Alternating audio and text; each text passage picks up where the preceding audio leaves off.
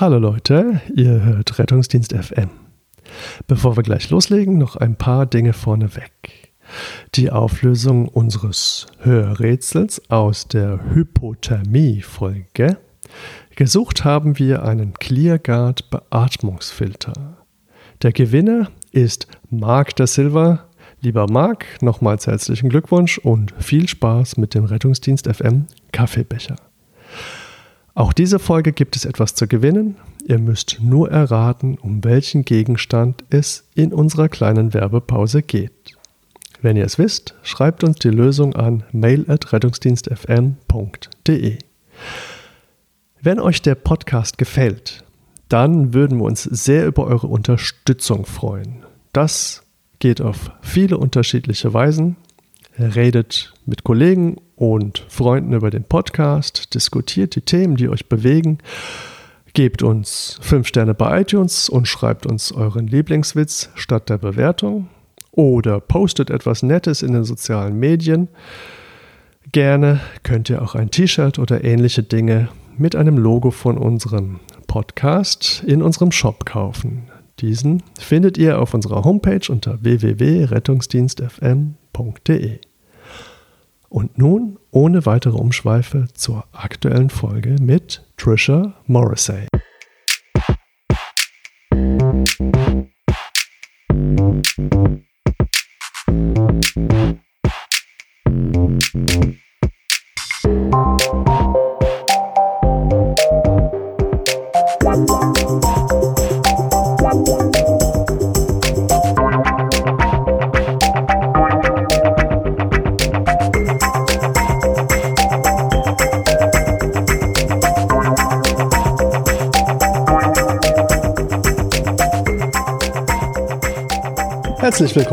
Rettungsdienst FM, eurem Podcast für den Rettungsdienst mit Themen rund um den Rettungsdienst. Bei mir ist wie immer der Frank Weilbacher. Hallo Frank. Hallo Julius. Frank, heute haben wir einen besonderen Gast. Wer ist das? Ja, wir freuen uns sehr, dass wir heute äh, Trisha Morrissey begrüßen dürfen. Trisha Morrissey, eine neuseeländische Paramedic, in Deutschland. Trisha, wie kommst du von Neuseeland nach Deutschland? Hallo, hallo. hallo. Also, uh, ich komme aus Australien um, ähm, und nach meinem Diplom bin ich nach Neuseeland umgezogen um, ähm, mit meinem Partner, mein Deutscher. Ah. Um, ähm, und dann hat er seine Traumstelle in Deutschland bekommen. Also natürlich sind wir hierher umgezogen.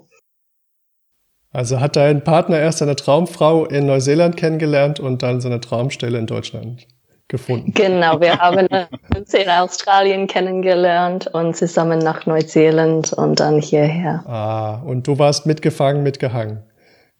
Ja. ja, wegen der Liebe. Was sonst?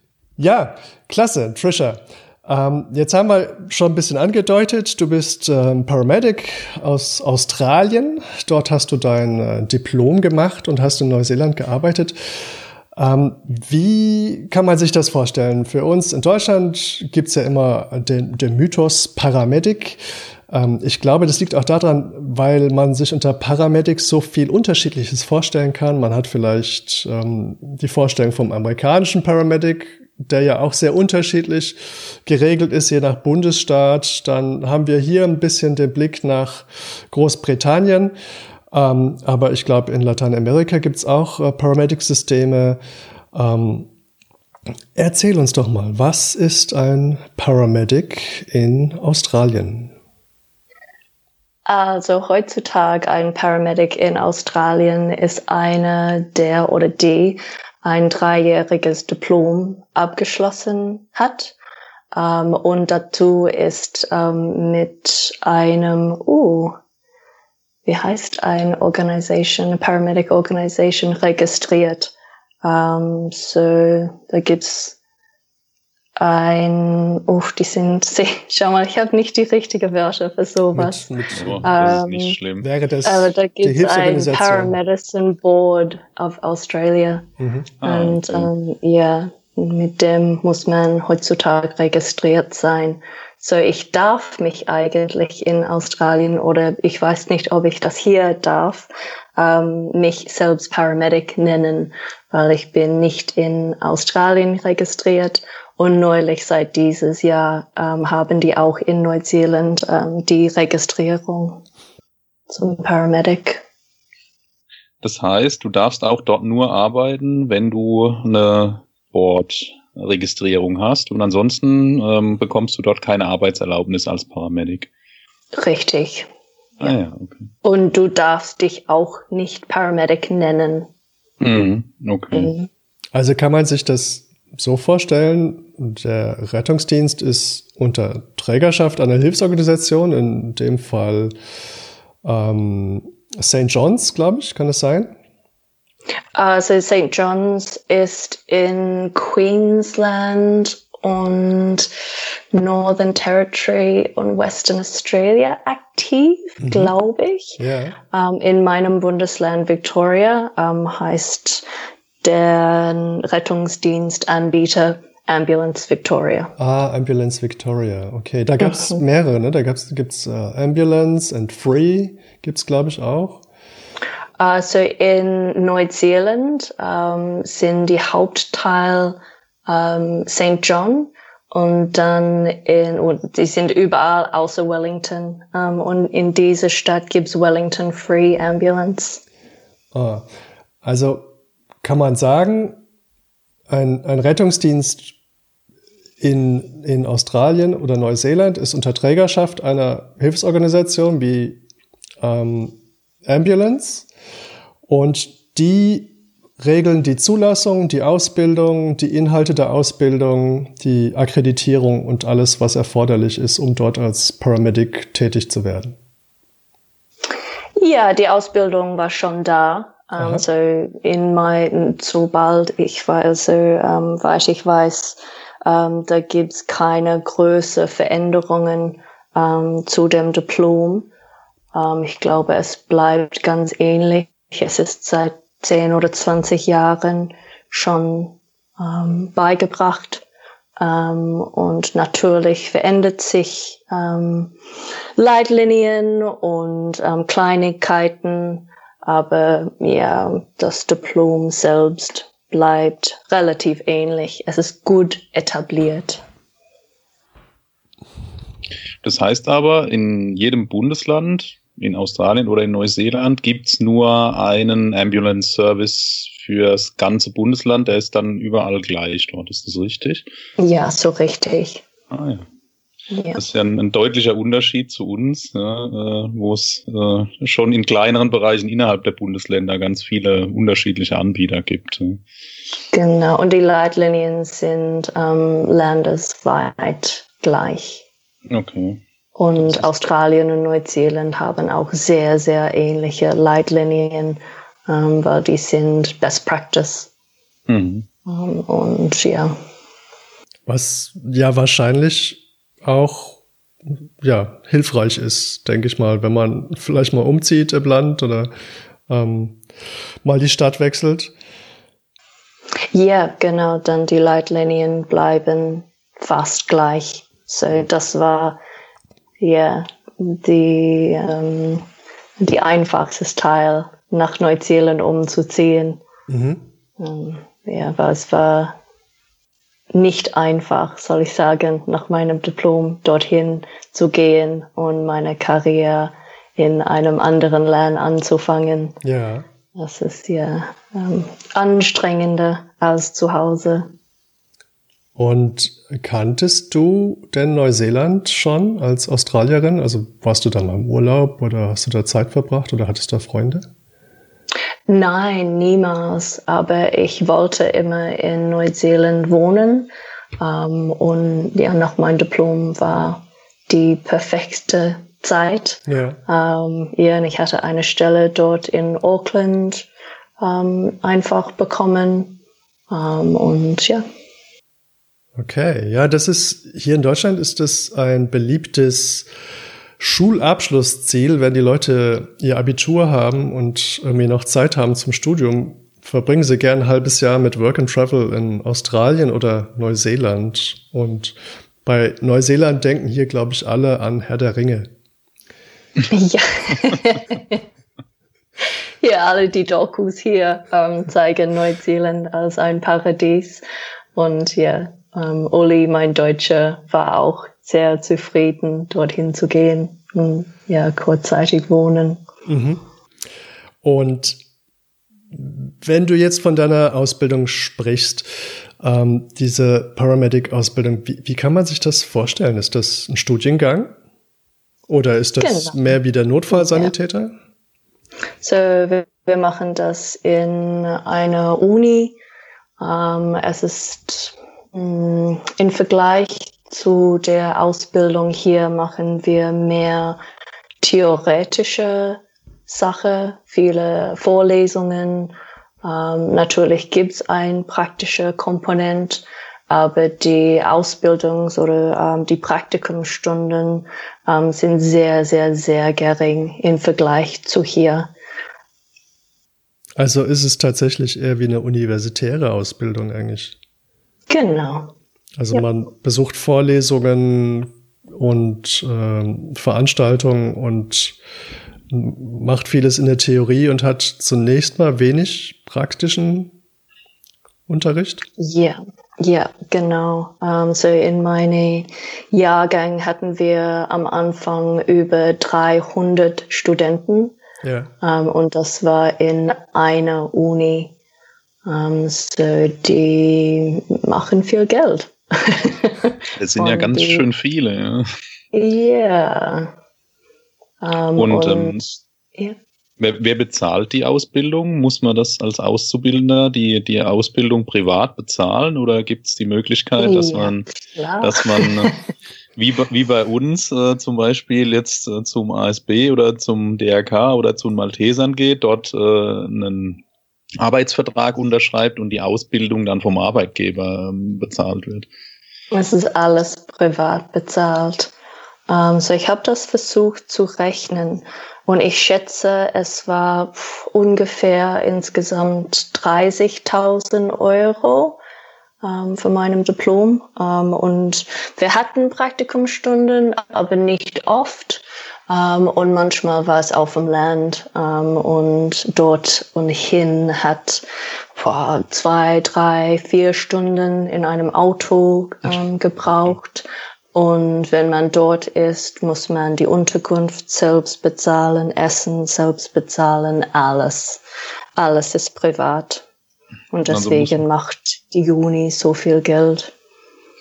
Also muss man erstmal ziemlich viel Geld bezahlen, bevor man überhaupt äh, anfängt, selber was zu verdienen dort.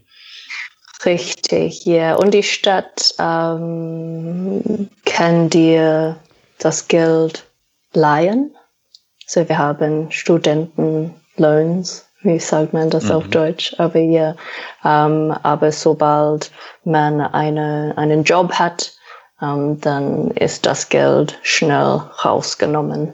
Mhm. Wahnsinn. Mm, yes, das ist ganz anders und ich glaube, ja. die Studenten hier wissen nicht, wie gut das ist. Es ist, ja, es ist Luxus irgendwo kostenlos zu übernachten und bezahlt sogar. Und ja, alles ist da. Das ist sehr. Und die Paramedic-Ausbildung, ist die denn so attraktiv, dass das Menschen breitwillig auf sich nehmen? Uh, der Beruf in Australien und Neuseeland ist ähm, respektiert. Ja. Ähm, und ja, ich glaube, deswegen ist es sehr beliebt. Ähm, man ist nicht in einem Büro, du bist, bist unterwegs. Ähm, die Arbeit ist autonom, auto, autonom, ja. Autonomen, danke. ja. Ähm, und ja, das ist ein riesiger Vorteil für viele Leute. Mhm. Und, und ist, es, ist es gut bezahlt, wenn du fertig bist im Vergleich? Also verdienst, ja. du, verdienst du dann relativ viel Geld als Paramedic? In Deutschland habe ich den Eindruck, die Notfallsanitäter haben jetzt drei Jahre Ausbildung und die Bezahlung ist trotzdem noch ähm, eigentlich nicht besonders gut. Hey, ich krieg 100 Euro mehr. Hey! Herzlichen Glückwunsch. Eine außertarifliche Zulage nennt man das. All, Alterszulage, oder? genau. Aber es Für die ist Rente. nicht schlecht bezahlt. Also erstes Jahr in Australien bist, fährst du als Graduate Paramedic, also als Stud Studenten immer noch, aber ah. ähm, das ist das ist ein Durchschnittlohn, würde ich sagen. Und wenn man voll qualifiziert ist, ähm, ist der Lohn gut oder ziemlich gut, ähm, besonders mit Überstunden und Zuschläge und ja. Also lohnt sich das Investment in die, in die Ausbildung am Schluss dann doch. Well, man muss für fast jede Job in Australien ein Diplom haben. Nicht, natürlich nicht für alle, aber für einen gut bezahlten Job muss man ein Diplom haben. Mhm. Um, und ja, es ist mehr und mehr wie das amerikanische System, leider. Okay, das heißt aber auch, dass die Zugangsvoraussetzungen dann auch hoch sind. Ne? Also jemand, der aus sage ich jetzt mal, finanziell prekären Verhältnissen kommt, der ähm, kann sich das vielleicht nicht leisten, beziehungsweise wäre dann auf so einen Bildungskredit angewiesen. Ähm, ja, das Kredit ist nicht schlecht und aber man muss das Diplom abschließen und einen Job finden. Ja. Ähm, und dann ist es in Ordnung. Aber zum Beispiel eine Studentin bei uns hat ähm, Biologie 1, so Basisbiologie, dreimal durchgefallen. Ähm, und es war erlaubt, dass sie zum vierten Mal ähm, für diesen Fach angemeldet war. Ähm, und das zum Beispiel finde ich ähm, gemein, ähm, sowas zu erlauben. Ähm, und dann sieht man, wie das ein Money Machine ist. Mhm. Und ja, deswegen finde ich die Ausbildung hier in Deutschland herrlich. Es ist echt gut gemacht. Ähm, und ja, die Studenten sind bezahlt. Ähm, die Stunden, dass die im ähm, im, nicht nur im Rettungsdienst, aber auch im Krankenhaus und in Anästhesie, in, in alle verschiedliche ähm, Bereiche. Ähm, die dürfen was üben und lernen und es ist sehr praktisch und am Anfang sind die sehr arbeitsbereit ähm, und ich finde es wunderbar, echt. Spannend, das hätte ich jetzt ganz anders vermutet.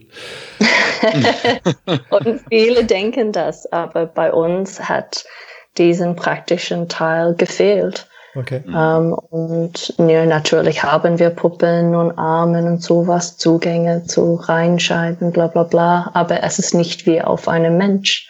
Mhm. Ähm, und ja. Und jetzt habe ich gelesen, es gibt zwei Paramedic-Ausbildungen eigentlich, eine private und eine staatliche. Stimmt das? Oh. Also sozusagen, man, man kann eine, eine Art Paramedic-Qualifikation machen, die vielleicht nicht ganz der Paramedic ist, um irgendwie im privaten Rettungsdienst zu arbeiten oder in der Wirtschaft.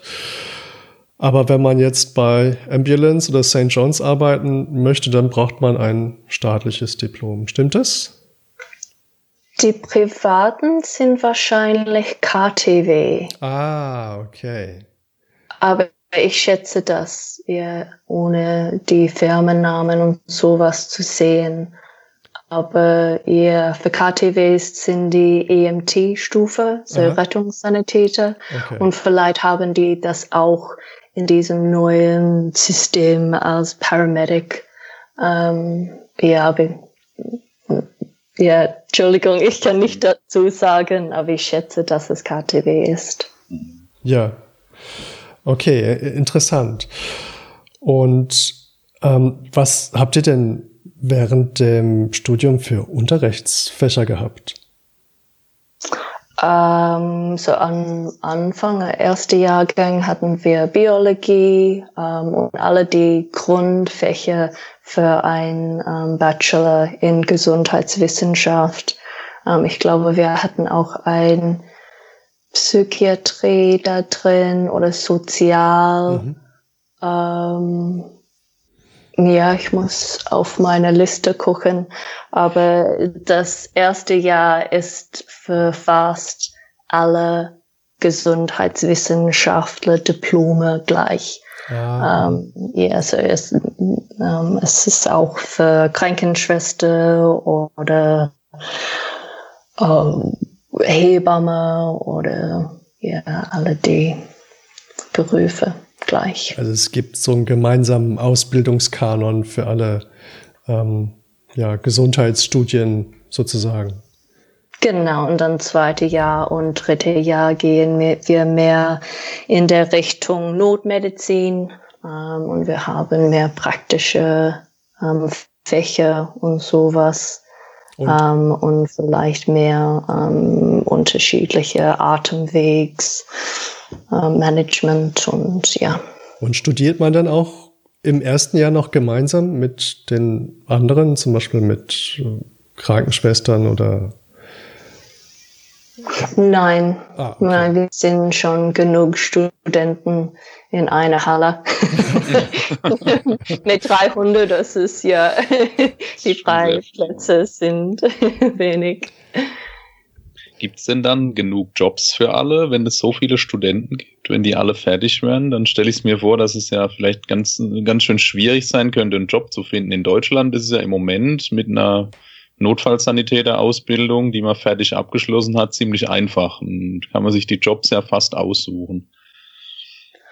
Ja, also am Ende wurden wir ähm, ich glaube, wir waren 200 Studenten oder so am Ende, vielleicht bisschen weniger.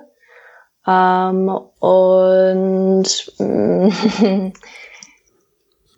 die Berufserwartung, kann ich sagen, ähm, ist fünf Jahre in Ambulance Victoria. Die haben das zu uns direkt gesagt ähm, während dem Diplom ähm, dass die hatten nicht mehr als fünf Jahre von uns erwartet. So mhm. diese Turnover ähm, von Mitarbeitern ist sehr hoch. Okay. Ähm, normalerweise haben die genug Stellen, mhm. aber man muss oder man kann nicht ähm, definitiv in einer Stadt ähm, arbeiten. Ähm, so manchmal muss man sich paar Stunden umziehen auf dem Land. Ähm, ja. Okay, äh, Berufserwartung heißt dann, das ist wie Lebenserwartung, nur auf die Karriere bezogen. Ja, also, macht das Sinn? Ja, ja, also die, die durchschnittliche Karriere oder wie du gesagt hast, Berufserwartung, also die durchschnittliche Karrieredauer eines Paramedics sind fünf Jahre? Ja, genau. Also das ist ja im Prinzip eine Statistik wie bei einem Basejumper, der im Prinzip auch nur sechs Jahre aktiv sprengt und dann entweder tot ist oder was erlebt hat, was dazu führt, dass er aufhört. Ist das dann vergleichbar das beim Paramedic? Gar nicht lang. Ähm, ja, ein bisschen. Es ist traurig, aber ähm, ja, yeah, so nach fünf Jahren kann man sich für ein Intensive Care Paramedic ähm, Platz bewerben. Ähm, und so mit fünf Jahren, circa fünf Jahre Erfahrung ähm, kann man noch ein Jahr ähm, Masters in der Uni machen und danach ist man ein Intensive Care Paramedic. Ist man dann äh, so, so ein Specialist? Ähm, oder, ja. Okay. Ja, so die machen ähm, ähm, Sedierung, Intubierung, die haben mehr kardiologische Medikamente dabei. Ähm, so das Gesundheitssystem in Australien hat nicht so viel Geld als hier. Ähm, und Intensive Care Paramedics bringen auch zum Beispiel ein Perfuso mit, ein Beatmungsgerät mit. Ähm, alle die ähm, Material sind nicht Standard auf einem RTW ausgerüstet. Wie kann man sich das denn vorstellen, wenn jetzt in, in Neuseeland ein, Notfall ist? Wie läuft es denn ab? Gibt es auch dort eine Rettungsleitstelle, wo derjenige dann anruft, wenn er ein Problem hat? Oder eine, eine, eine Notrufnummer, die überall gleich ist? Ist das wie in Deutschland oder ist das ganz anders? Also in Neuseeland genau. würde doch bestimmt so einen Tanz machen, oder? Sollen wir mal Man muss sehr, sehr laut schreien. Uh, ja, ganz genau. Ähm, die rufen eine Nummer an, an und ähm, die Leitstelle antwortet. Ähm, die Leitstelle ist ein bisschen anders strukturiert. Äh, in Neuseeland gibt es viele arme Leute und die können zum Beispiel einen Hausarztbesuch nicht bezahlen. Die können das einfach nicht leisten. Und so, die rufen Rettungsdienst an. Ähm, und diese Patienten, die am Telefon nicht so kritisch klingeln, ähm, wenn die ähm, sehr, hm, was kann ich sagen, ähm, die Leute können mit einem Clinical Instructor oder Intensive Care Paramedic auf der Leitstelle äh, mit dem reden ah, ja. und andere Möglichkeiten finden, außer ein Rettungswagen direkt ähm, dorthin schicken. Ähm, so das, klingt haben, ja, das klingt ja ziemlich gut. Ja. Das heißt, die Patienten, wo man denkt, die sind gar nicht besonders kritisch krank, da äh, kommt der Rettungsdienst erstmal gar nicht. Also anders hm. als bei uns, wo fast bei jedem, der anruft, der Rettungswagen dann erscheint. Ja. Genau, aber die haben viele Low Acuity Calls, kann ich mm. Es ist, ich finde momentan keine direkte Übersetzung, aber ähm, die Leute rufen oft an, mhm. ähm, wenn die ähm, äh, wenig dringende Notfälle ja, dann. Oder genau. gar kein Notfall vielleicht. ja, besser gesagt, aber ja, ja. ja und, und ähm, die, diese Clinical Panel, ähm, so die Mitarbeiter mit viel Erfahrung, ähm, wir können die auch anrufen, zum Beispiel, wenn wir vor Ort ah. äh, uns sicher sind oder wir wollen eine zweite Meinung. Ähm, wir können die auch anrufen und sagen, was wir haben ähm, und ja, die Therapie, das wir wollen geben oder ja, es ist es ist gut, noch eine ähm, Person dort zu haben, ähm, wenn du ganz neu bist oder unsicher bist. Also so ähnlich wie hier die Idee mit dem Telenotarzt, die bei uns jetzt immer mehr aufkommt. Ja, genau. Ja. Das ist ja ziemlich spannend, dass wir das gar nicht erfunden haben, wie wir immer denken, dass man jetzt noch mit jemandem telefonieren kann, sondern dass es äh, in vielen anderen Ländern äh, ganz normal ist und schon lange so möglich. Yeah, as a phone a friend. ja, genau. Ja. Und ähm, wenn dann der Patient doch äh, irgendwie krank sein soll oder am Telefon zumindest krank klingt, dann entscheidet die Leitstelle, ob jetzt nur eine normale Ambulance mit, mit Paramedic kommt oder ob, ob direkt der Intensive Care Paramedic kommt oder ist es so, dass immer erst die Ambulance alleine fährt? Wie, wie funktioniert das dann? Zum ähm, bewusstlose Patienten oder Reanimationen ähm, versuchen die immer ein ähm, Rettungswagen und die Rettungswagen haben immer zwei Paramedics. Mhm. Ähm, und äh, ein RTW geht dorthin, ein Intensive Care Paramedic. Ähm, normalerweise fährt er alleine. Mhm. Ähm, wir haben keinen Fahrer, die müssen das selbst tun. Das ist in Neuseeland. Ähm, ich rede über Neuseeland momentan. und wenn möglich, für eine Reanimation schicken die einen zweiten Rettungswagen, wenn die einen frei haben. Das ist nicht oft. Ähm, und auch Feuerwehr kommt dazu. Ah, okay. Mhm, in Auckland. Das ist der Fall. Mhm. Also schon zumindest mehr äh, Qualifikation mit dem Intensive Care Paramedic, aber auch mehr Manpower einfach schon ganz früh. Ja, yeah, ähm, und das ist unglaublich gut zu haben. Eine Schlange Leute, die jede zwei Minuten tauschen mit Drucken und du kannst auf andere Aufgaben fokussieren. Es ist ja perfekt. Ich vermisse das. Also in Deutschland ist es ja aus eigener Erfahrung sehr schwer, äh, Menschen, die hier arbeiten, klar zu machen, dass es eine gute Idee sein kann, dass mehr als vier ähm, Leute zu einem Patienten kommen, der reanimiert werden muss oder der schwer polytraumatisiert ist oder so. Ne? In Deutschland ist es wirklich, ähm, wird man sehr komisch angeschaut, wenn man sagt, vielleicht brauchen wir sogar einen zweiten Arzt oder wir brauchen einen zweiten Rettungswagen, wir brauchen die Feuerwehr, weil wir werden sehr viel Manpower brauchen. Das ist hier total unüblich, leider. Ja. Deswegen mhm. finde ich das total spannend, dass du erzählst, dass das in, in New Zealand äh, quasi normal ist, also Standardvorgehen, dass mehrere Fahrzeuge dahin fahren. Finde ja, ich sehr ich spannend. Finde, man muss das ganz einfach Tragehilfe nennen, dann ist die, dann sinkt die Hemmschwelle. genau. Das kommt auch vor hier. Aber ich finde das interessant, dass die sagen, für eine Reanimation ist das übertrieben.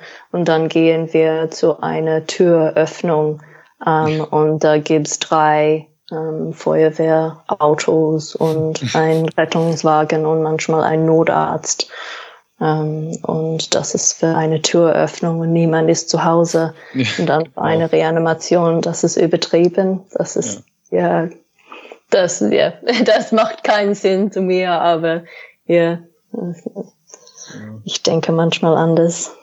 Ja, das sind deutsche Specials, glaube ich, bei uns. ähm, wie ist es? Gibt es ähm, auch Luftrettung bei euch, dass noch ein Hubschrauber kommt oder ist das äh, ungewöhnlich? Ähm, manchmal. Ja, so ähm, ich habe in Auckland gearbeitet. So für uns war es schneller mit einem Auto. Aber wenn wir ähm, auf dem Land fahren, ähm, dann kommt ein Hubschrauber und die fliegen auch in der Nacht. Mhm. Mhm. Und auch ohne Notarzt, sondern eher mit, mit Critical Care äh, Paramedic dann, oder? Genau, also normalerweise haben die ein Pilot, ein ähm, Paramedic und ein Intensive Care Paramedic. Ah ja, okay. Aber das ist in, das ist in Neuseeland.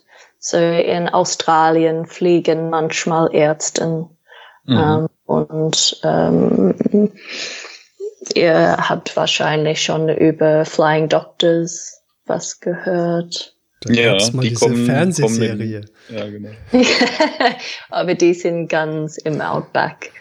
Aber die fliegen dann wirklich mit dem Flugzeug ja auch teilweise dann raus, glaube ich, ne, und bleiben auch je nachdem, kommen auch nicht immer am gleichen Tag zurück, je nach Wetter, glaube ich. Ne, also das ist dann schon ganz weit draußen, oder? Die, die Flying Doctors. Ja, richtig. Das ist ganz, ähm, yeah, Outback. Ähm, mhm. Aber mit einem Flugzeug haben die mehr Platz mhm. um, für Therapie und sowas. Also in, in ähm Australien habe ich mal was über die Ausbildung gesehen für die ähm, für die HEMS Missions dort und ähm, im, im Vergleich zu uns machen die auch so äh, Überlebenstraining im Busch und äh, wie übernachte ich irgendwo im Busch, wo giftige Tiere sind, wenn ich dort irgendwie kein Zelt dabei habe und sowas. Also das habe ich in Deutschland jetzt noch nie gesehen, dass das jemand uns trainiert hat. Die Weiterbildung ist sehr extrem und die ähm, üben auch zum Beispiel Hörrettung und mhm. ja, Bergen und Tauchen und ja, ich weiß nicht genau, ähm, was die lernen, aber ich weiß, es ist schon intensiv. Mhm. Sehr spannend, ja. Wie, wie wird denn der Rettungsdienst in Neuseeland finanziert? Muss man da auch in der Ambulanz nach dem Transportschein betteln oder ähm, wie läuft das? Gerade wenn du sagst, es gibt viele arme Menschen, die sich vielleicht auch den Besuch beim Hausarzt nicht leisten können. Ich meine, bei uns ist es ja so, ähm, wir haben auch viele arme Menschen, die sind einfach nicht in der Lage, über die Straße zum Hausarzt zu gehen. Aber dass man den Hausarzt tatsächlich nicht bezahlen kann, das ist ja bei uns tatsächlich zum Glück die Ausnahme. Ja, yeah, ja, yeah, well, um, jeder hat hier Versicherung um, und ähm, ja, es ist ähm, das System hier, ist, das Gesundheitssystem in generell ist ähm, sehr, sehr gut. Ähm, in Neuseeland sind manche privat versichert, aber nicht viel. Ähm, die Stadt bezahlt äh, mehr als die Hälfte, mehr als drei Viertel ähm, die Rechnung und die Leute bezahlen, ich glaube heutzutage ist es circa 90 oder 100 Dollar. Ähm, so das ist ein ähm, ja, ein Teilbezahlung, ähm, aber die ist gar nicht Pflicht. Mhm. Äh, die können einen Rettungs Rettungswagen anrufen, wir gehen dorthin, die bekommen eine Rechnung und die bezahlen das nicht, die nicht. Ähm, es sagt nicht, dass wir nächstes Mal keinen Rettungswagen dorthin schicken. Ähm, die können wie, wie oft, wie die wollen, anrufen. Ähm, und wenn die am Telefon krank klingen, dann bekommen die einen Rettungswagen. Hm. Also ist der Zugang zum Rettungsdienst deutlich einfacher als zum Hausarzt letztlich dort. Ne? Ja. Und den Hausarzt, ja. den müssen sie dann komplett bezahlen, die Menschen dort, wenn sie dorthin gehen. Also die müssen sie komplett privat dann direkt, kriegen sie eine Rechnung vom Hausarzt und bezahlen das dann, oder? Oder die mussten sogar bezahlen, bevor die den Termin haben. Okay. Ähm, und aber die hatten auch ähm, während meiner Zeit dort ein System entwickelt, wo Leute ähm, die Probleme, ähm, die von einem Hausarzt behandelbar war, ähm, es war möglich, dass wir wir die Patienten zum Hausarzt fahren mhm. und dann war der Termin kostenlos. Ah ja, okay. Wie kann man sich das vorstellen? Also du, es, es gibt, gibt ja wahrscheinlich weniger äh, dicht besiedelte Gebiete in äh, Neuseeland als jetzt in Deutschland. Ist es viel dann ländliche Rettung eher als Stadtrettung oder kann man das äh, so nicht sagen? Oh, ich habe in ähm, Auckland gearbeitet und Auckland ist die größte Stadt. Also ich glaube, ich kann nicht viel sagen ähm, ja, für die Mitarbeiter, die auf dem Land arbeiten. Wie groß ist Auckland? Ja. Kannst du das sagen? Wie viele Einwohner etwa? Oh, ich kann das googeln. okay, aber, die größte Stadt, sagst du, in Neuseeland ist das. Ja. Ist das dann vergleichbar mit Stuttgart? Also Stuttgart vom, vom Empfinden her meine ich jetzt. Okay, so Google sagt 1,6 Millionen ah, okay. Leute in 2000. Das ist, glaube ich, ein kleines bisschen größer als Stuttgart. Aber ähm, die Stadt ist sehr ausgebreitet. Mhm. Es ist nicht wie Stuttgart mit diesen schönen ähm, Bergen herum. Ähm, ja. Vielleicht ein bisschen, bisschen eine Mischung vielleicht aus Berlin und London. Das sind ja auch so sehr flächige Städte. Ja, yeah. ja, yeah, sehr flach. Ähm, London hat ja auch ganz, ganz viele Vororte und hat eigentlich eine große flächenmäßige Ausbreitung mit vielen kleinen, wieder eigentlich Stadtteilzentren wieder ähm, und viele kleine Häuser, ähm, Reihenhäuser, Einfamilienhäuser, Zweifamilienhäuser. Sowas kann man sich das so vorstellen? Eher viele mehr Familienhäuser und immer ein Haus mit einem Garten. Ja. Wie das Traum. ja.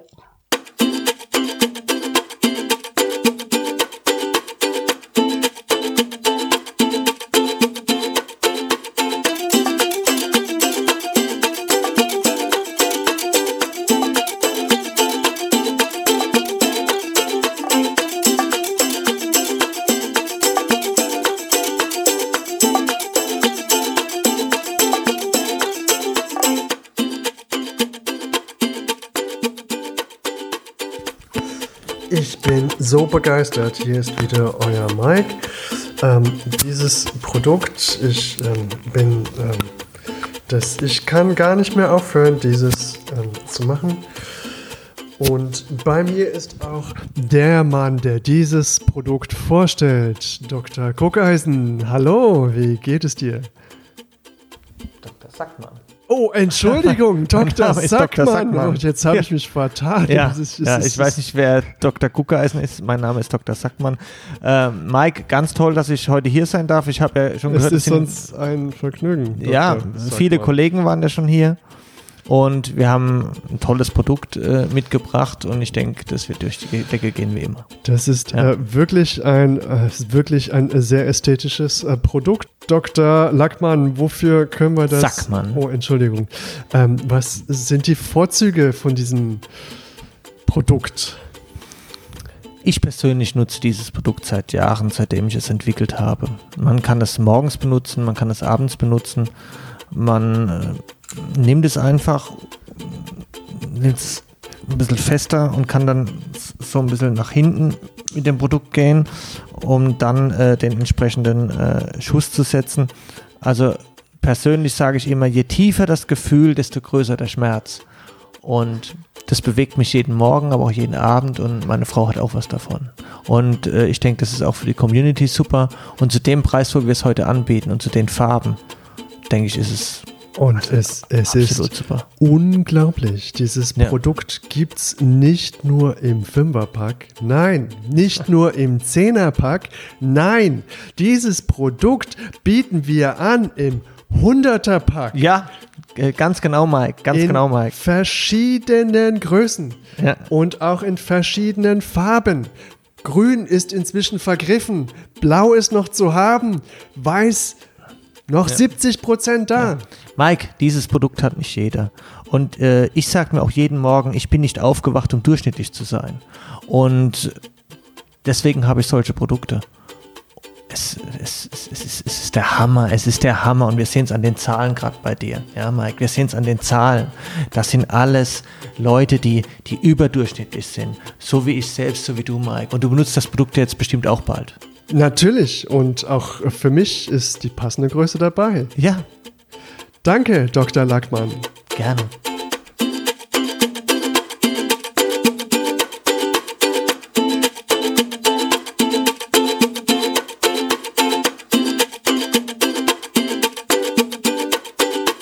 Okay, und jetzt bist du, also sagst du, es ist dann typischer Stadtrettungsdienst ähm, in, in Auckland.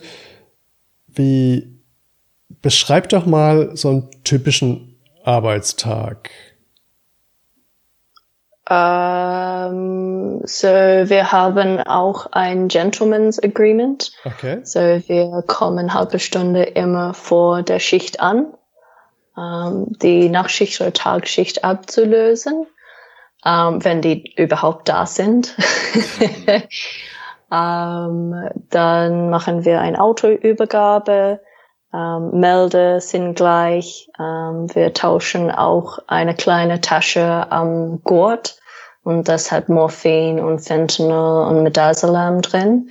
Die sind alle BTMs in Neuseeland. Und dann müssen wir das Auto checken. Und dann versuchen wir was zum Essen, aber wahrscheinlich ähm, fliegen wir direkt raus ähm, und wir arbeiten im Durchschnitt sieben oder acht Einsätze in zwölf Stunden. Mhm. Ähm, und die Wachen sind flexibel.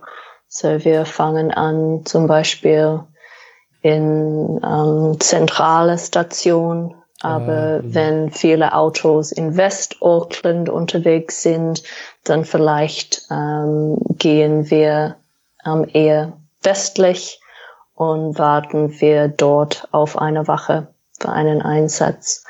So, wir nehmen alles mit uns, Essen, Jacken, Tasche, alles mit. Ähm, und vielleicht sehen wir unsere Anfangswache ähm, für die ganze zwölf Stunden nicht.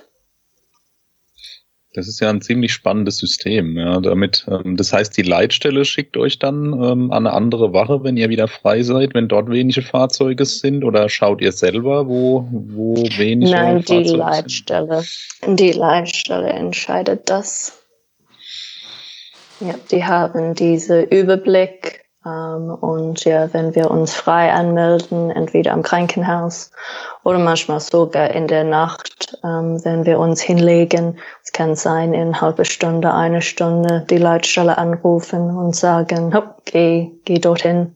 Mhm. Und äh, ja, fahren wir irgendwo ähm, dort zu unterstützen. Aber das heißt, egal wo ihr hingeschickt werdet, ihr kommt schon irgendwo auf eine Rettungswache. Also ihr steht nicht auf dem Parkplatz oder unter einer Laterne oder bei einer Imbissbude. Nein, I mean, wir können Pausen, ähm, wo wir wollen, nehmen. So. Manchmal war das doch am Strand. Yeah. Oh ja, genau. Aber ähm, die Leitstelle sagt immer eine Wache. Ähm, wir können unterwegs eine Pause irgendwo nehmen, aber am Ende sollten wir auf der Wache oder in der Nähe von der Wache sein. Okay, also eigentlich Vollarbeitszeit und ähm, äh, man, man ist dort, wo die Einsätze einen hintreiben. Mm, ja. Okay. Und wie ist jetzt bei uns ist ähm, eigentlich Großkampftag ist immer Samstagnacht. Ähm, da steppt bei uns die Kuh. Ähm, Gibt es bei euch auch sowas? ja, es ist das Gleiche. Das ist das gleiche. Also Samstag. Freit Freitag, Samstag, Nacht ähm, ist ja immer die besoffene Patienten. Ähm, auch in Auckland gab gab mehr Drogen als hier in Ditzingen. Okay. Ähm, und ähm, oft, nicht oft, sollte ich sagen, ab und zu Messer, Mhm. ähm, Schlagerei. Also äh, wie, wie, wie ist Neuseeland in Bezug auf Waffen? Ähm, die haben keine Waffen. Sogar die Polizei, die normale Polizei, haben auch keine Waffe. Ah, ein Traum. Aber Messer, ja. das ist, ja. Ähm, ja, Also ähm, kommt. Ähm, Stabbing sozusagen. Ähm, Ja. Ähm, nicht, nicht selten. Das, das ist bei uns ja zum Glück nicht so häufig. Also ist jetzt auch nicht selten, aber zum Glück nicht so häufig und werden dann meistens nicht relevant. Also Aber es wird häufiger, habe ich den Eindruck. Also habe nicht nur den Eindruck, das wissen wir ja aus den Ja. Zahlen, dass es auch bei uns immer mehr wird. Mhm. Leider, ja. Leider, definitiv. Oh, ähm, macht für spannende Einsätze. Ja, Das stimmt, ja. Darf ich das sagen? ja, auf jeden in Fall. Ordnung. ja, das ist ja das, das, das Widersprüchliche beim, beim Rettungsdienstmitarbeiter, dass der sich natürlich ganz schlimme Einsätze wünscht, aber natürlich nur, um dann das Beste draus zu machen. Hm. Ähm, das, ähm, nur falls Hörer zuhören, die nicht im Rettungsdienst tätig sind. Ähm, wie kann man sich das vorstellen? Wie, ähm, wie sind die Kollegen untereinander? Wie ist das Miteinander unter den Kollegen? Rotiert man da die ganze Zeit durch oder hat man immer den gleichen Schichtpartner? Ähm, Oh, yes. so- Wir haben Schichtgruppe Mhm. ähm, und die sind gefarbt. Und man fährt immer mit den gleichen Kollegen. Aha, Ähm, so am Anfang, äh, ich glaube, ganz Zeit war ich als ähm, Aushilfe. ja. So ich hatte keine feste Wache, aber ich wusste, wer arbeitet wo. Und ja, es war immer mit Brown Watch. So die Gruppe bei mir war Brown ähm, und wir hatten auch Rot, Blau und Schwarz. Aha, okay. So zwei Tage, zwei Nächte, vier frei. Oh, das ist ja das, was die sich bei uns immer wünschen. Zwei Tag, zwei Nacht, zwei frei, äh, vier frei. Das, äh, Ja, aber für ganz, ja, So, okay. Wir wissen Jahren in, im Voraus, okay. ähm, wann wir arbeiten. Das heißt aber auch, dass die Schichten immer gleich lang sind und überall gleich. Also die starten immer zur gleichen Zeit und enden zur gleichen Zeit, sonst wäre das ja nicht planbar. Ja, also manche Wachen haben mehrere Autos. Ja. Ähm, und zum Beispiel fangen die um sechs oder Viertel nach oder halb nach. Wie, wie ist das dann, dann, dann, wenn man dann als Aushilfe anfängt, dann hat man ja bestimmt nach einer gewissen Zeit raus, ah, okay, ähm, die, die blauen, die sind so ein bisschen cooler als die gelben und äh, am liebsten würde ich zu den blauen und wenn alles gut geht, vielleicht dann zu grün oder wie kann man sich das vorstellen? Nein, ich war Aushilfe, mhm. aber ähm, braun Aushilfe. So, es war fest. Ja. So, ich habe die anderen Kollegen ähm, in den anderen Gruppen wenig gekannt. Okay, und gibt's dann aber auch so, so ähm, äh, so, so, so Gruppenpatriotismus, dass man dann sagt hat, wir, wir sind die coolsten und die anderen, naja, die müssen halt ja. auch, auch Geld verdienen. ja, klar. ja, das, das, ja, definitiv. Aber das ist ja vielleicht gar nicht schlecht, wenn dann ähm, alle so ein bisschen miteinander ähm, kompetitiv unterwegs sind und äh, alle möchten gern die coolsten und besten sein. Das ähm, kann ja einen, einen guten Effekt haben, kann natürlich auch was Schlechtes ja, bewirken, aber es klingt zumindest mal witzig. Ja, ein bisschen Konkurrenz ist manchmal gut. Ja. Mhm. Und wie ist das jetzt? Jetzt ist ja die Paramedic-Ausbildung recht anspruchsvoll und ähm, hat man auch so faule Eier dabei, so Kollegen, wo man sich denkt, wie haben die denn das geschafft? Ähm, Wo man sich dann fragt, oh, äh, hast du das geschenkt bekommen, Lotto gewonnen? ähm, ja, äh, oh, wie kann ich das sagen?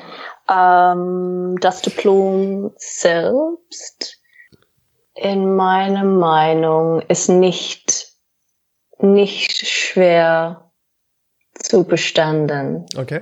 Aber ich hatte eine super Gruppe Lernkollegen und wir haben viel geübt und viel zusammen studiert und ähm, viele Zeit außer Uni investiert. Yeah.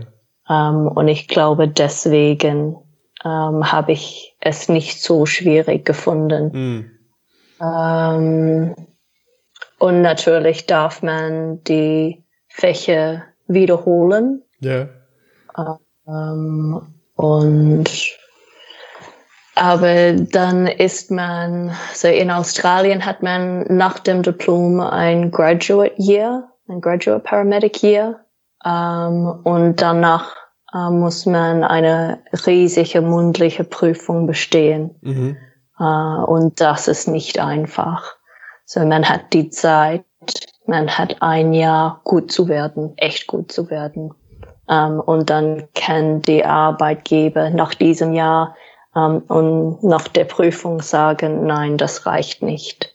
So, das ah, Jahr ist eine perfekte Probezeit. Um, ähm, und ja, danach ja, müssen die, der Arbeitgeber keine Stelle anbieten. Das heißt, dann kommt eigentlich erst die richtig schwierige Prüfung, wenn du schon ein Jahr arbeitest. Ja, in der Juni, in der Uni haben wir mehrere kleine Prüfungen für jede Fach.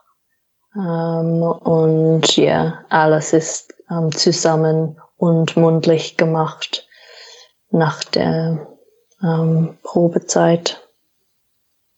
Und ähm, wenn du dann ähm, dein dieses Jahr dann abgeschlossen hast und die Prüfung fertig hast, ähm, gibt es dann so eine Pflicht, dass du dich weiterbilden musst oder musst du Rezertifizierung irgendwann machen oder eine Prüfung und dann Paramedic für immer?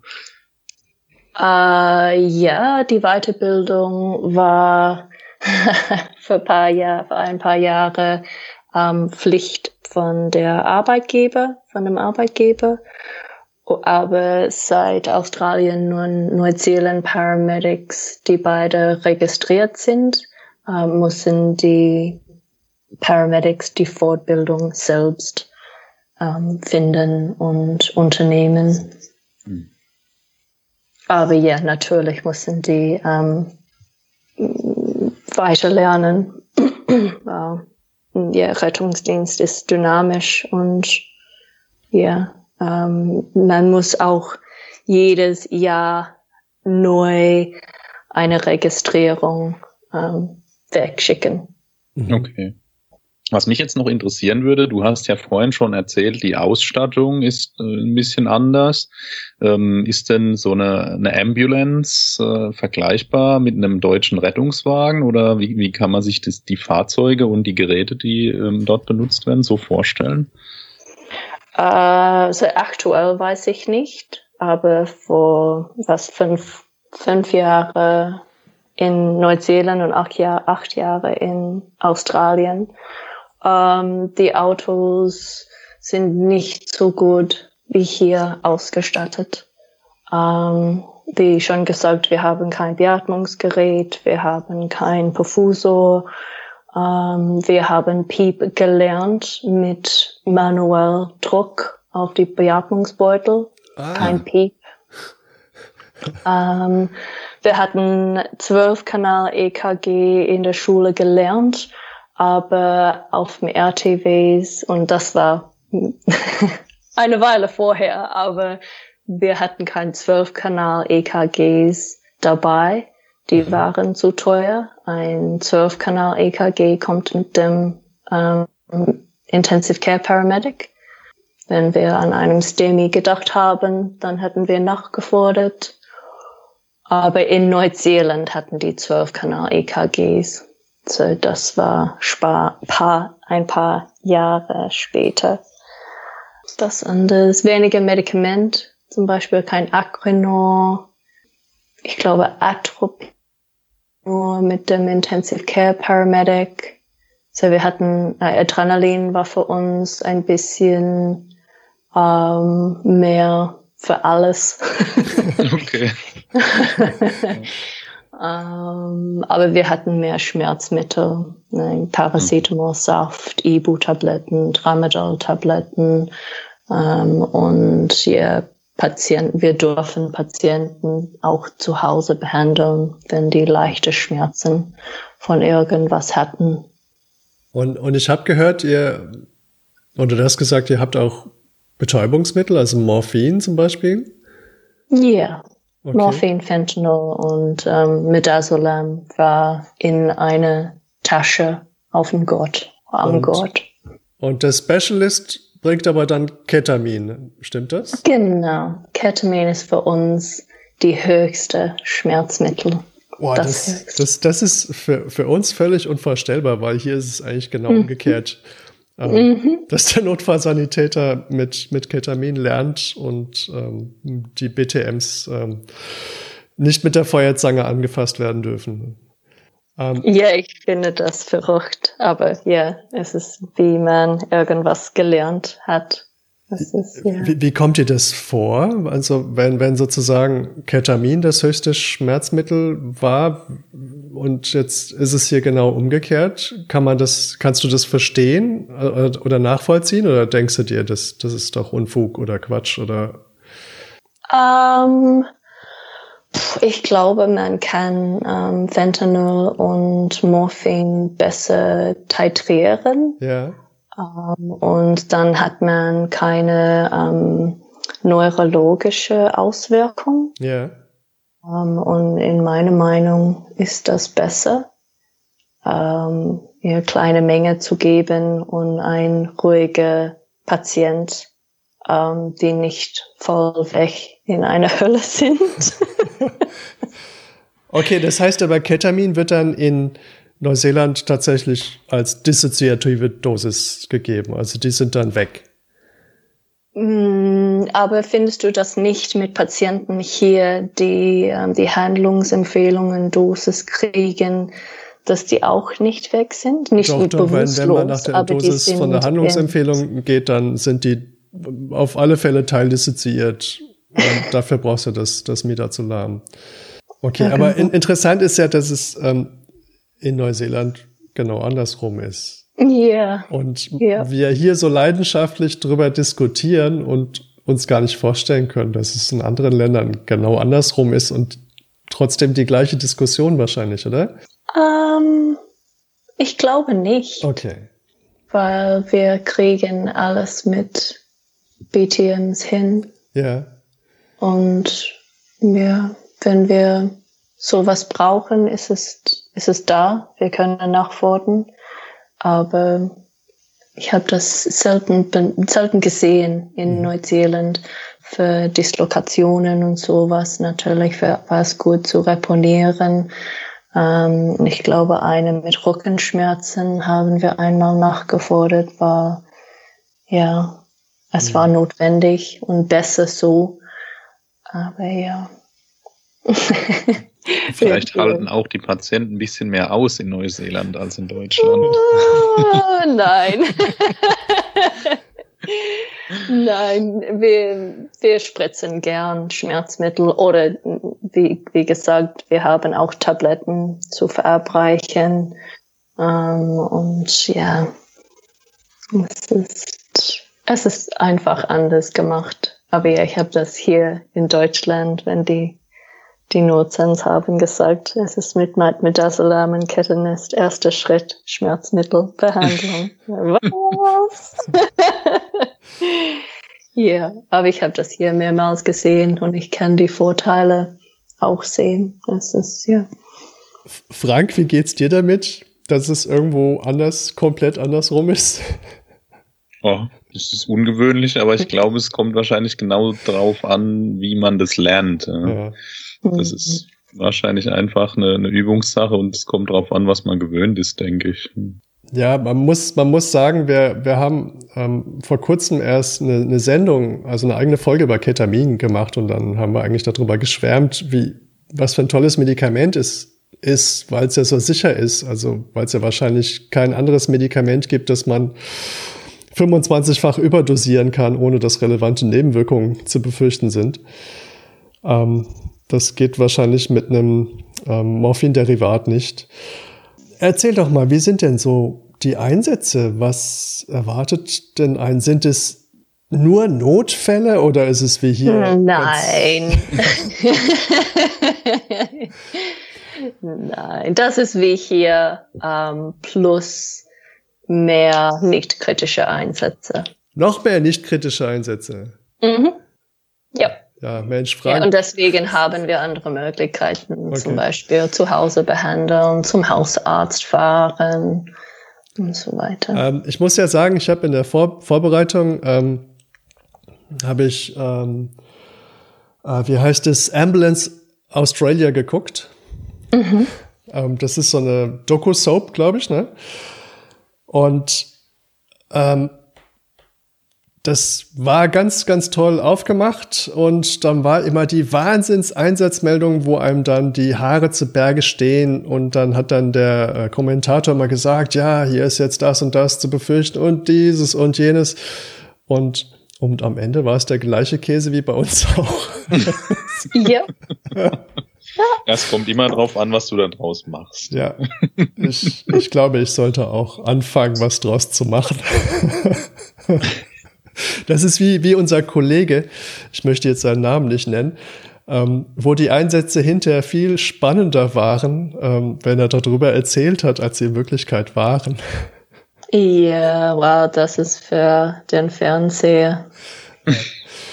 Wie, wie kann man sich das jetzt vorstellen? Jetzt ähm, hast du in so einem schönen Land wie Neuseeland gearbeitet und ähm, diese Ausbildung gemacht und ähm, dann wirst du von deiner Liebe nach Deutschland verschleppt und ähm, arbeitest dann hier in Deutschland. Wie, wie hast du das das erste Mal erlebt, so dein erster Tag im deutschen Rettungsdienst? Erzähl uns mal irgendwie was. mein erster Tag. Oh, ich hatte viel Glück.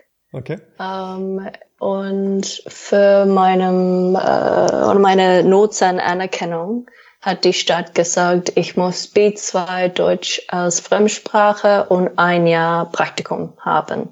Aha. Und ASB hat ähm, mir einen Vertrag für sowas gegeben. Und dann bin ich in Ditzingen gelandet und mein Kollege war unglaublich gut. Und ich bin ganz Jahr mit ihm gefahren und es war mega. Es war, ich konnte nicht besser ähm, vorstellen, mir mhm. vorstellen. Ähm, er spricht sehr, sehr gut Englisch und ich schätze wahrscheinlich deswegen sind wir ähm, zusammen auf dem Auto ähm, besetzt. Ähm, und ja, ich habe viel Deutsch gelernt ähm, und natürlich Ortskenntnis und das Gesundheitssystem hier. Ähm, und momentan machen die mehr ZNAs, aber das war für vier Jahre her.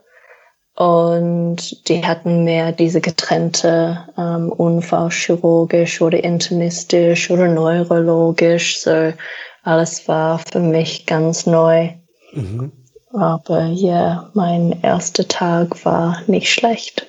Okay, also weich gefallen, das ist ja erfreulich. Ja. Sehr weich gefallen, ja. Und am Ende dieses Jahr ähm, hatten wir fast ohne Sprechen gearbeitet und es war ja ein Traum. Hm.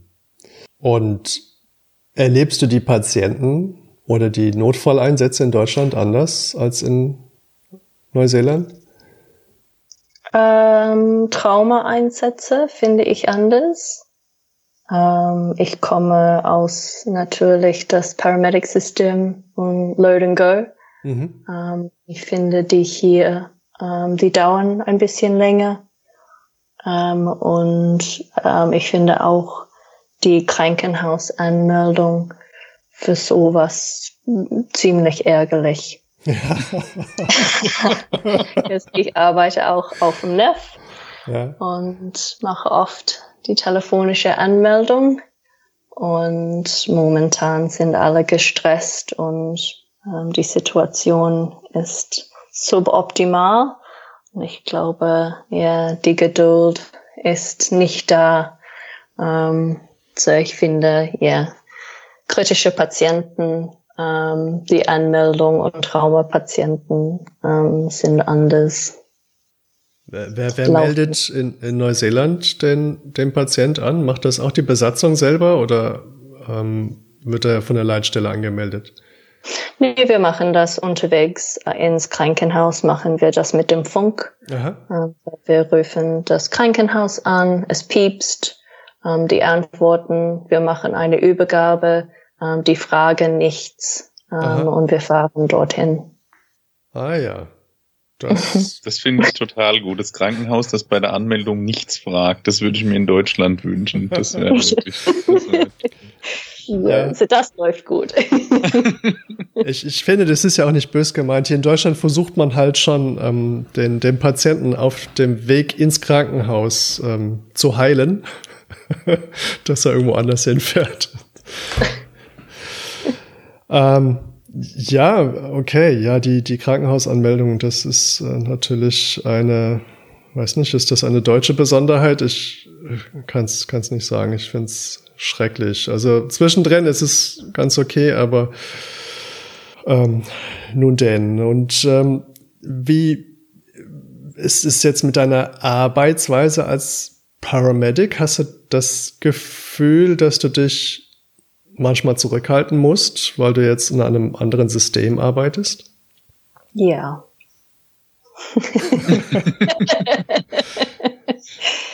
Das ist eine klare Antwort.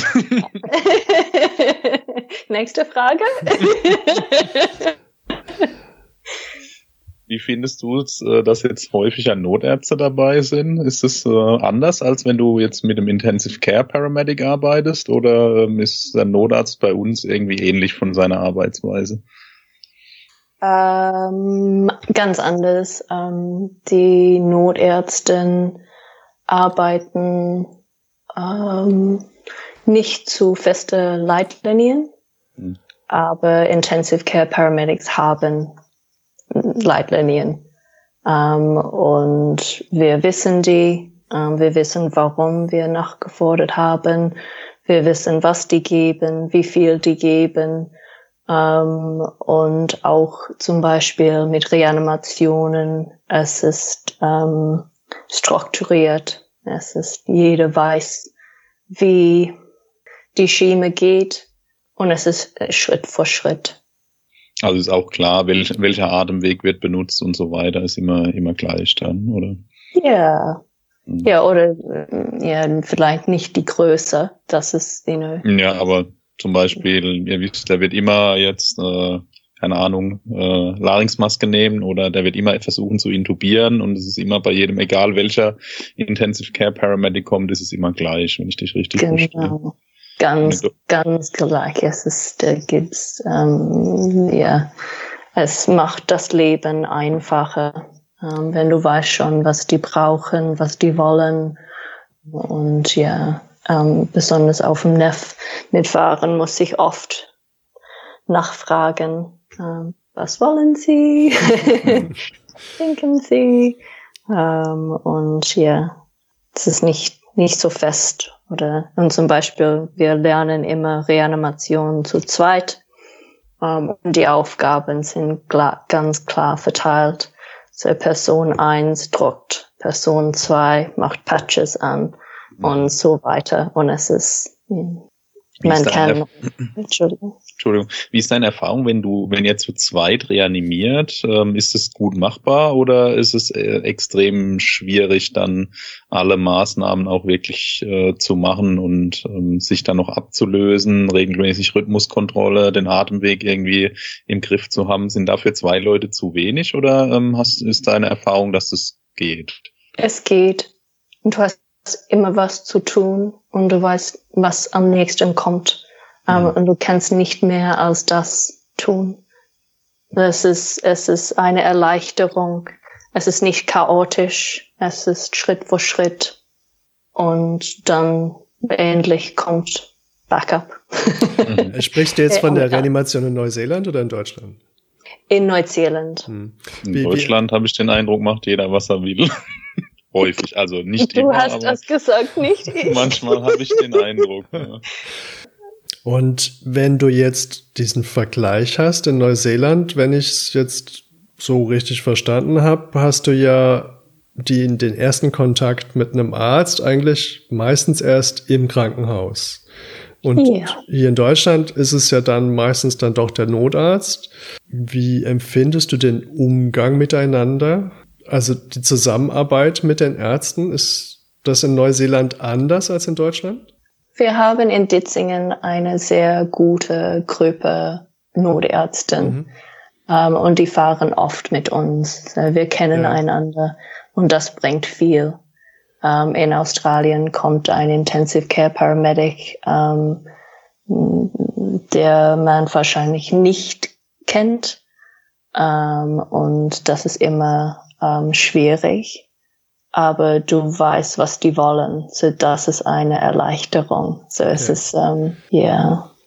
Nochmal ein bisschen zurückgesprungen nach Neuseeland. Wie wird denn der Paramedic in der Klinik zum Beispiel im Schockraum betrachtet? Also, falls du das überhaupt sagen kannst, aber naja, wahrscheinlich ist es normal, aber ist der Paramedic respektiert, akzeptiert oder denkt man sich, naja, eigentlich sollte das vielleicht doch ein Arzt machen? Oh nein, respektiert. Wir fahren oft im Schockraum ohne ja. Arzt oder ohne Intensive Care Paramedic. Das ist in Ordnung. Und es ist dieses Load-and-Go-System. Wir wollen nicht warten und Zeit verschwinden auf der Straße, ähm, wenn ein Patient ähm, in einem Krankenhaus ähm, besser oder äh, deutlicher behandelt mhm. können, kann ich sagen.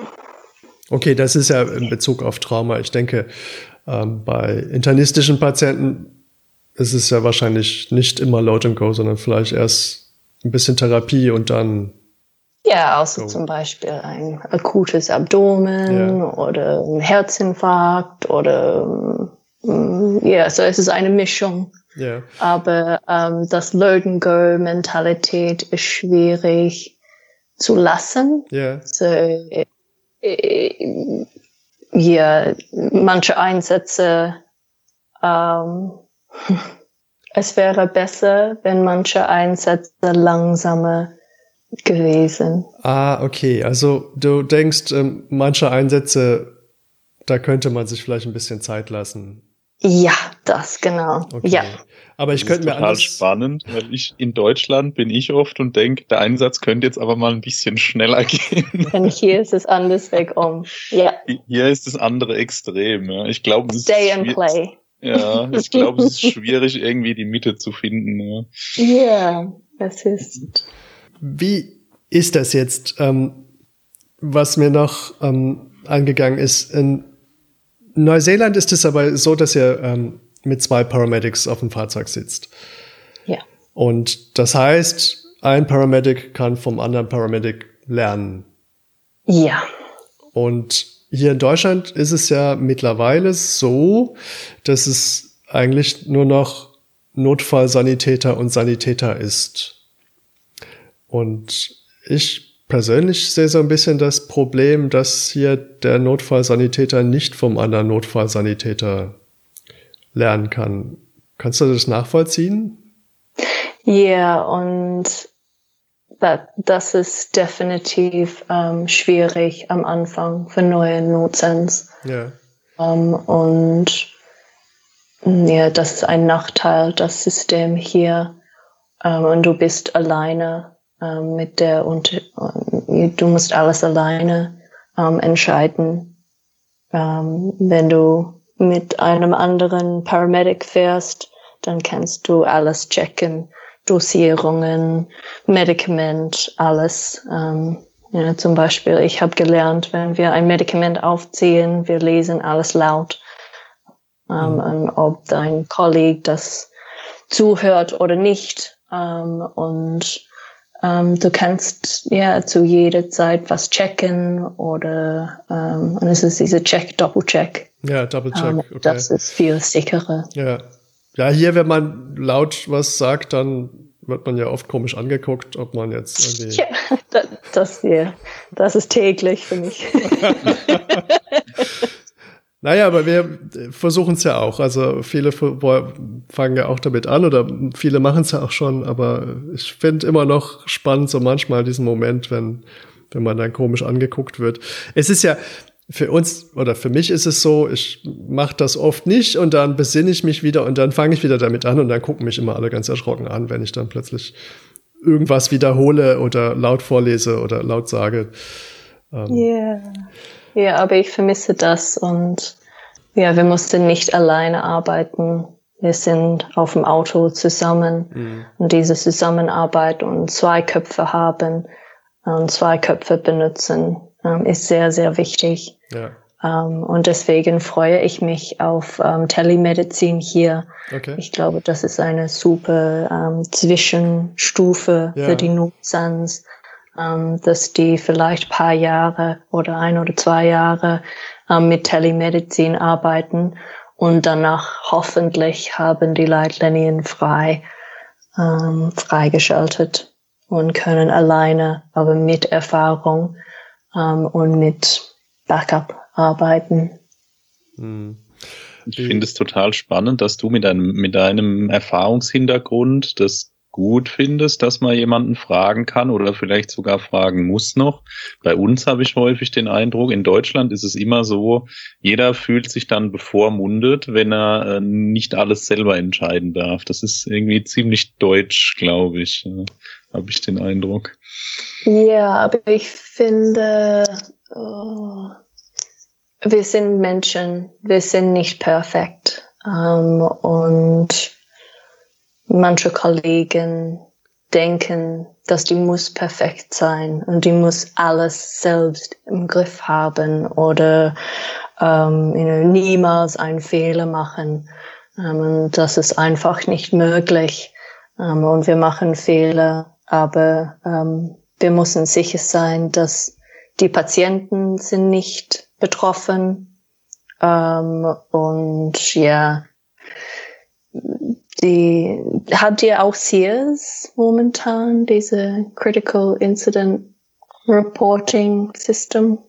Also das, das gibt's bei uns, das wird ähm, aber, also zumindest in unseren Bereichen, in dem, im Rettungsdienst sehr, sehr wenig benutzt noch. Ähm, gibt's mhm. ein bisschen mehr in den Kliniken noch, in der Anästhesie kommt es jetzt mehr und mehr, aber im Rettungsdienst ist das noch ganz wenig. Ja. Also der, der Umgang mit Fehlern ist bei uns, finde ich, noch sehr schwierig. Wir machen gern Name, Blame, Shame und suchen den raus, der mhm. jetzt schuld war und dann ist das Problem für uns häufig erledigt. Ja. Also ja, leider.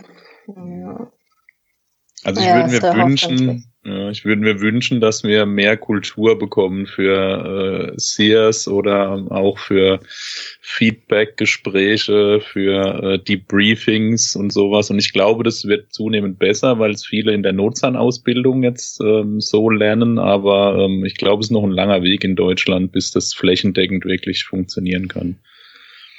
Ja, aber ich glaube, die Ausbildung ist perfekt für sowas und ich finde, dass auch die Studenten, ähm, die in, äh, aktuell im Kurs sind, ähm, machen das besser und oft ähm, wollen die Debriefing oder ja sowas. Aber ja, dieses CS ist neu, aber hoffentlich können wir das weiter ähm, entwickeln und mehr Sears. Es bringt viel. Hast du noch Kontakte zu deinen Kollegen nach Neuseeland? Ja. Machst du da manchmal einen beruflichen Urlaub und fährst noch mal heimlich mit, oder? Well, mh, hm, heutzutage darf ich nicht. Ja. Also nein, mit der Registrierung darf ich nicht ähm, in Neuseeland oder Australien fahren ähm, als Praktikant. Ja, das wäre möglich, Aha. aber die Arbeit ist wie hier. Und im Urlaub will ich einen Urlaub haben. Aber musst du manchmal nach, nach komischen Einsätzen in Deutschland deine Kollegen in Neuseeland anrufen und äh, musst dich dort mal aufregen, wie komisch die Deutschen sind oder passiert sowas nie? ja, und es ist auch interessant, im Ski zu arbeiten. Uh, so ja, letzte Woche hatten wir Schnee, sorry, mhm. Schnee, Schnee hier im, in Stuttgart, in Ditzingen. Um, so ja, yeah, es gab ein paar komische Bilder um, nach Australien und Neuseeland zu schicken. Ah, aber in Neuseeland gibt's doch auch, nee, die gibt's noch in Gletscher, ne? Also es Uh, ja, die also es haben gibt, glaube ich, ein Skigebiet, aber, aber nicht, nicht in Auckland. Auckland ist zu tropisch. Ah, okay. Ja, dann äh, herzlichen Glückwunsch zum ersten Schnee. Was ähm, hast du noch vor hier in Deutschland als Paramedic, Notfallsanitäter? Ähm, ich will die Studenten ähm, was beibringen. Ähm, und ich habe ein medizinisches Englischkurs entwickelt. Ähm, und hoffentlich dieses Jahr ähm, darf ich als Dozenten an ein paar Rettungsdienstschulen arbeiten. Also es wäre dann tatsächlich ein, ein Kurs im Sinne von Emergency Medicine Englisch. Ja, meinem Fokus ist ähm, auf den Schiemen. Mhm. Ähm, ich will den aktuellen Kurs ergänzen ähm, und nicht viel Neues reinbringen.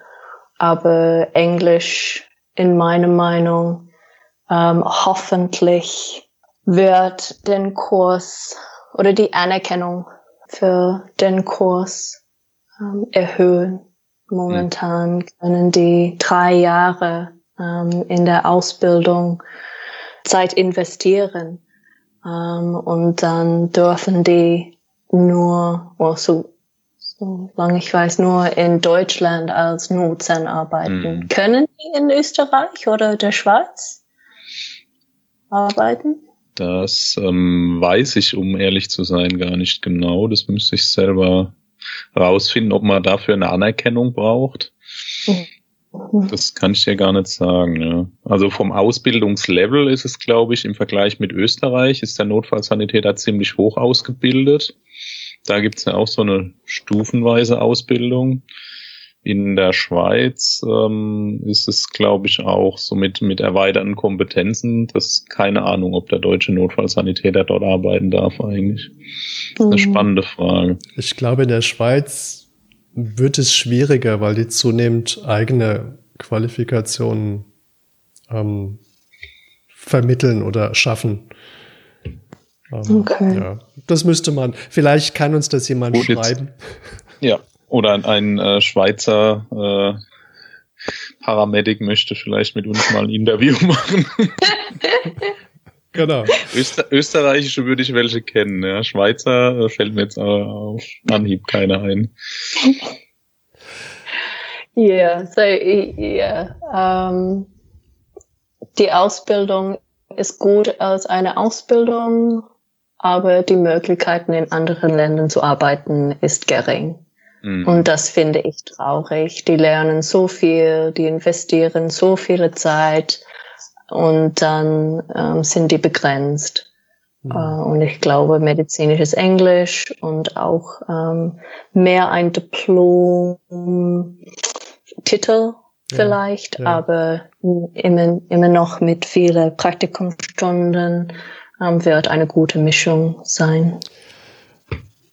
Ja, oder vielleicht auch in irgendeiner Weise ein, ein Bachelorabschluss würde das vielleicht international vergleichbarer machen.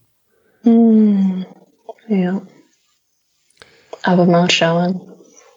Wir sind gespannt. Also das, äh, der Rettungsdienst, der verändert sich ja die ganze Zeit.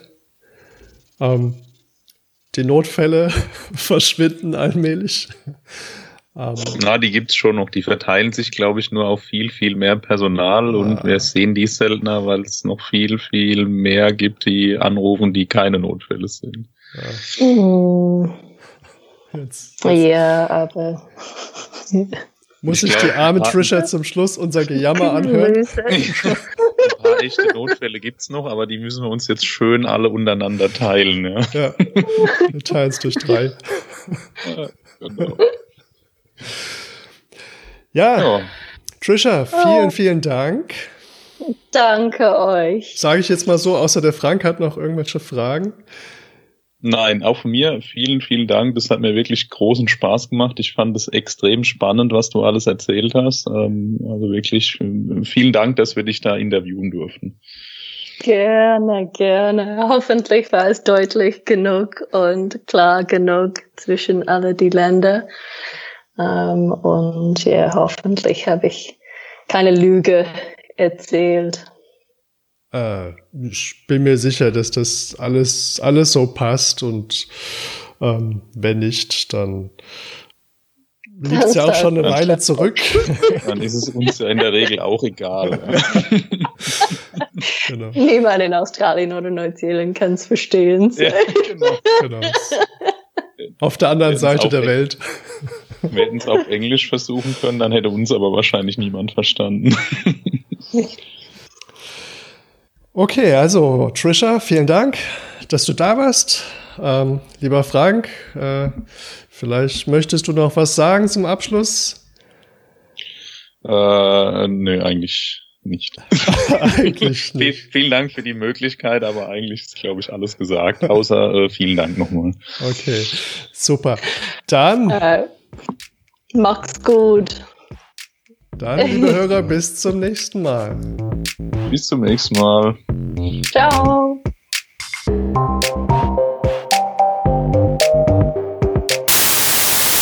Fluchen ist eigentlich erlaubt bei uns, das ist kein Problem. Alles ich gut. rede schon zu viel. Nein, nein, nein, das ist gut. Einfach erzählen. Wir sagen dann Stopp. Die haben nichts gesagt. Ich, Na, das, ich rede das weiter. Wir, wir sagen dann ganz am Schluss noch kurz was.